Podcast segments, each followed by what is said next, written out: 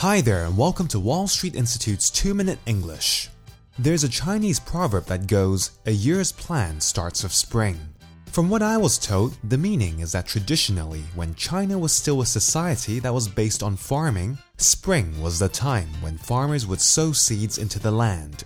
A good harvest that year depended on how well things were sown during spring.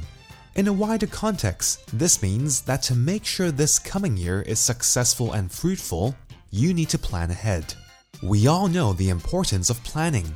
Have you ever had a lot to do in a week but managed not to finish it because of a lack of planning?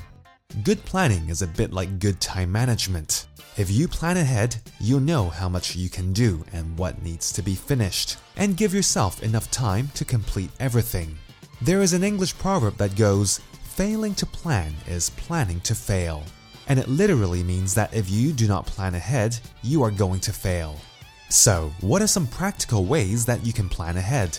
Whether it's for school, for work, for leisure, for your family, for the kitchen, for shopping, etc. For me, apart from a watch, I cannot live without a diary.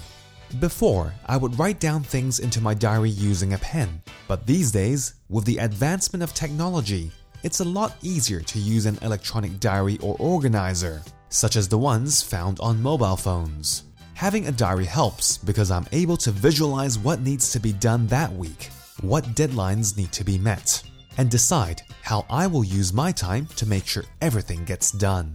For those of you studying English, planning ahead is also very important. For example, if you are a WSI student, are you able to complete one encounter every two weeks? Do you give yourself enough time in between to do both the Speaking Center exercises and the student manual?